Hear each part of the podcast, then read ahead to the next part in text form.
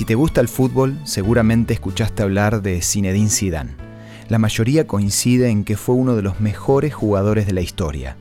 Maradona y Pelé lo incluyeron en su lista de los grandes de todos los tiempos. Pero lamentablemente, su carrera tuvo un episodio bastante polémico. Esto es Una luz en el camino, un análisis de nuestra vida cotidiana con el licenciado Santiago Paván. Zinedine Zidane ganó el título de mejor jugador del mundo en 1998, en el 2000 y en el 2002.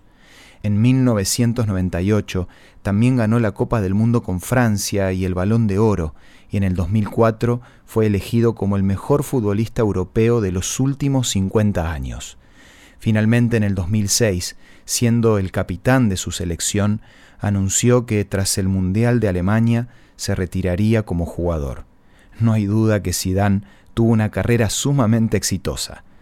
Pero hagamos un viaje al pasado y vayamos al Estadio Olímpico de Berlín, donde casi 70.000 espectadores estuvieron presentes mirando el partido de la final del mundo entre Italia y Francia.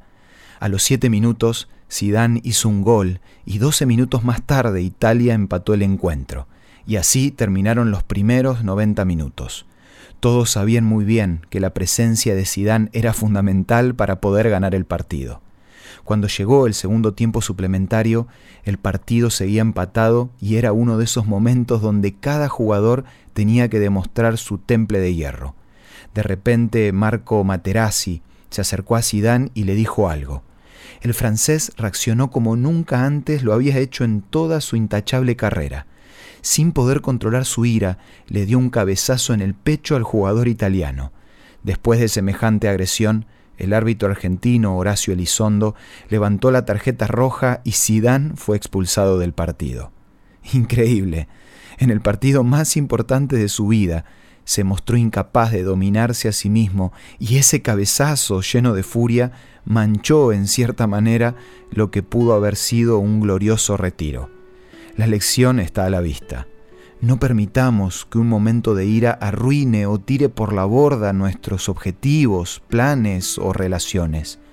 Si bien después de un tiempo Sidán reveló lo que Materazzi le dijo, lo que hoy todos recuerdan fue que por ese cabezazo se perdió el premio tan anhelado.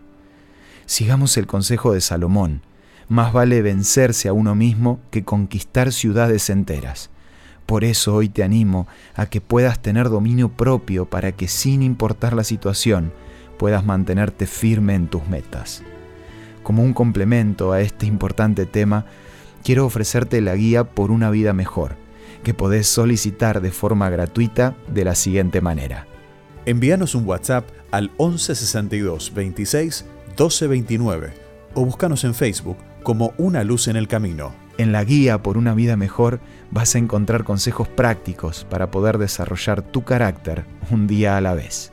Esto fue Una luz en el camino. Te esperamos mañana para un nuevo encuentro, cuando volveremos a decir... Permitamos que a lo largo de las horas de cada día Dios sea una luz en nuestro camino.